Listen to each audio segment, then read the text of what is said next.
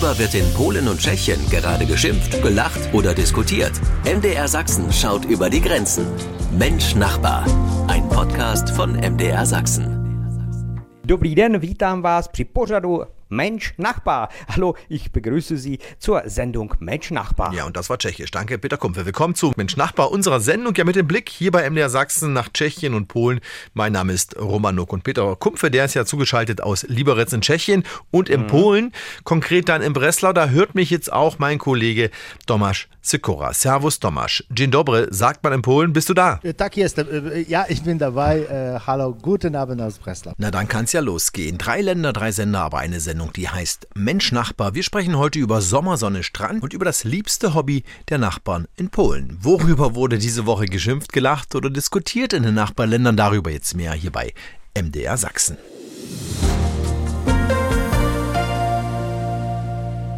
Es ist Ferienzeit, Urlaubszeit auch bei unseren Nachbarn in Polen und Tschechien. Die Ferien haben begonnen und dauern ja in Tschechien und Polen ja ganze acht Wochen. Sommer, Sonne, Peter und in Tschechien immer öfter auch Pool statt Strand. Ja, äh, die Tschechen, die baden gerne. Also kaum ein Familienhaus ohne eigenen Swimmingpool. Und obwohl das Wasser in vielen Regionen knapp wird und das Befüllen der Pools mit Leitungswasser eigentlich verboten ist, geplanscht wird, was das Zeug hält. Also der Aufstellpool im Vorgarten, auch bei unseren Nachbarn offenbar ziemlich beliebt, Peter. Und wo badet der Tscheche sonst noch so, jetzt ohne Pool? Also ich bin überzeugt, dass auch dieses Jahr gerade die Oberlausitzer Seenlandschaft viele meine badenden Mitbürger erleben wird.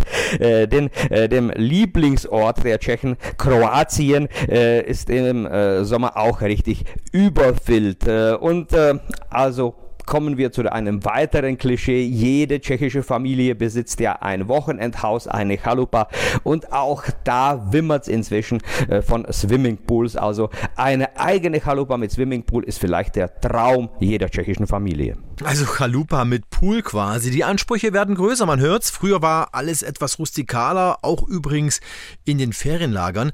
Die sind beliebt, auch in Polen und Tschechien nach wie vor, Tomek, oder? Ja und nein. Also die Eltern geben ihre Kindern gerne dorthin. Die Begeisterung bei den Kindern ist aber oft schnell verflogen. Also äh, inzwischen melden Eltern und Großeltern ihre Kinder immer häufiger für solche Ferienlager an. Äh, dort wohnt man nicht nur in einem Zelt, sondern sogar die Toilette ist ein großer Graben mit einer Stange. Die Eltern müssen spezielle Willenserklärungen unterschreiben, äh, dass sie mit solchen Bedienungen einverstanden sind. Kein Wunder, denn die Hälfte der Kinder kehrt vorzeitig zurück, weil äh, sie das Lagerleben, das ihre Großeltern liebten, nicht mehr ertragen können. Und wo machen deine Landsleute dieses Jahr Urlaub? Was ist der Urlaubstrend in Polen 2023? Das polnische Meer. Es liegt näher als äh, noch vor Jahren, weil wir schnelle Straßen gebaut und äh, die Eisenbahn verbessert haben. Äh, und das Wetter ändert sich, so dass die Temperaturen, die wir früher mit Kroatien in Verbindung brachten, jetzt in Polen zu herrschen beginnen. Petr und äh, die Tschechen fahren zwar äh, zu ihrem Hauptgas, aber immer öfter an die polnische Küste statt nach Kroatien. Ich habe Titel in tschechischen Zeitungen gesehen. Jetzt ist Kroatien auch im Norden. Sommerzeit ist Urlaubszeit, auch bei unseren Nachbarn, ob an der Ostsee oder am Adriastrand oder beliebt auch in Tschechien auf der Chalupa. Natürlich dann mit eigenem Pool.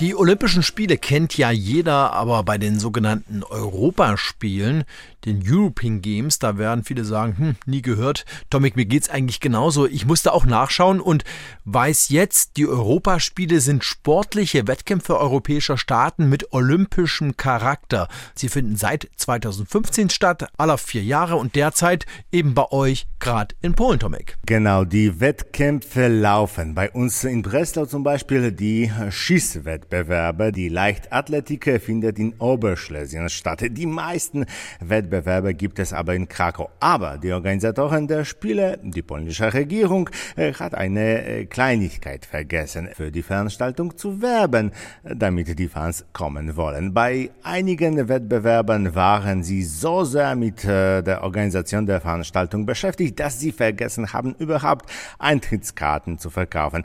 Zum Beispiel können keine Zuschauer zum Wettbewerb in Wrocław kommen. Es gibt keine Live-Fernsehübertragungen.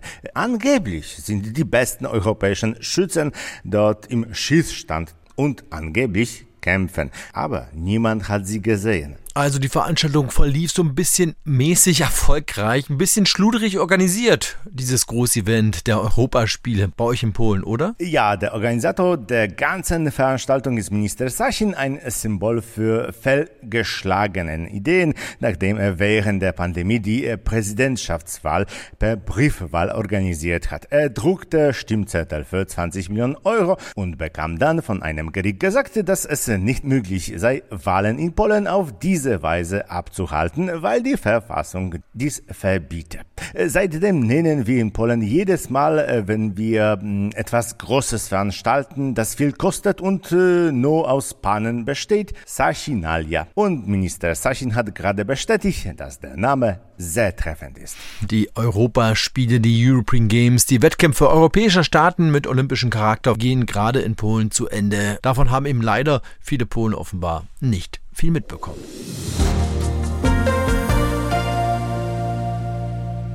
Ja, viele Polen können es gar nicht erwarten. Bald geht's wieder los. Die Saison startet quasi. Tomek, bald könnt ihr wieder in den Wald zum Blaubeersammeln. Ein großes Hobby unserer polnischen Nachbarn. Ja, aber bevor wir über den Wald sprechen, sollte man sagen, dass äh, so wie Deutschland das Land des äh, Spargels ist, Polen das Land der amerikanischen Heidelbeeren wird. Mm, äh, die Früchte sind größer, die Sträucher sind höher und die Ernte ist legal.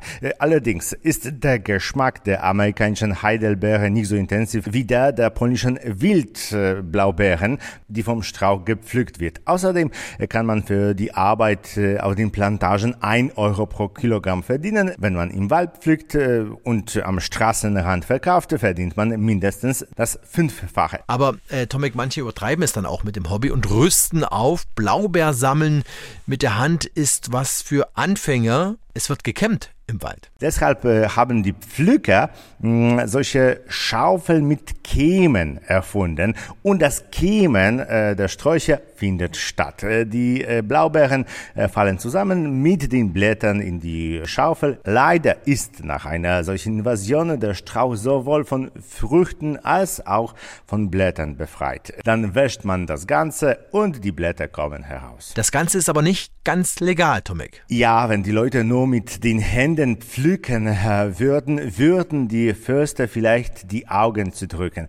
Aber die Pflücker äh, sind mit diesen Kämen ausgerüstet. Der Busch wird verletzt und zerstört. In den Nationalparks ist es überhaupt nicht äh, erlaubt, Blaubeeren mit der Hand oder mit Kämen zu pflücken. Doch gehen die Pflücker zum Beispiel um 4 Uhr morgens, wenn die Parkwächter noch nicht äh, da sind. Und warum? Weil sie zum Beispiel ein Kilo Heidelbeeren im Gläsern für etwa 15 Euro verkaufen und das Pflücken hm, fast kostenlos ist, wenn es nicht in einem Nationalpark ist. Denn wenn man beim Pflücken äh, in einem Nationalpark erwischt wird, kann die Strafe 400 Euro betragen. Geld, das man sicherlich sinnvoller investieren kann, zum Beispiel für einen Urlaub bei unseren Nachbarn. Da gibt es jetzt ein neues Besucherhighlight an der Ostsee, darüber reden wir dann gleich.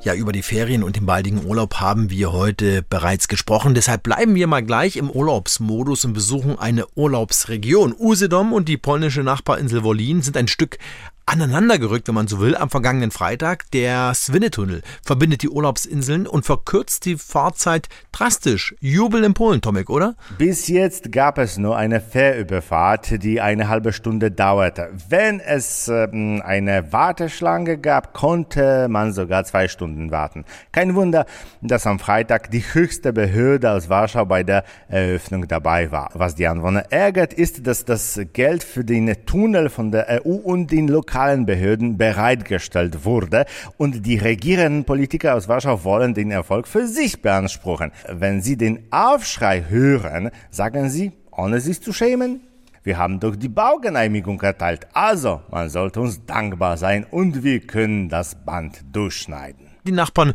rücken näher aneinander mit einem Tunnel in diesem Fall oder auch jeden Sonntag hier in dieser Sendung. Mensch Nachbar sagt Danke fürs Zuhören und Danke nach Tschechien. Peter, und dort stehen ja auch nach Polen, nach Breslau. Zu dir, Tomek. Do usłyszenia z Wrocławia, do usłyszenia z Polski. Wiederhören aus Breslau, Wiederhören aus Polen. Ahoi, Cześć und Tschüss, bis nächste Woche. Mein Name ist Romanuk und ja, falls Sie jetzt noch mehr hören wollen aus den Nachbarländern, aus Polen und Tschechien, Mensch Nachbar gibt es ja auch als Podcast und den Nachbarblog sehen Sie auch immer sonntags im Fernsehen, im MDR Sachsenspiegel um 19 Uhr.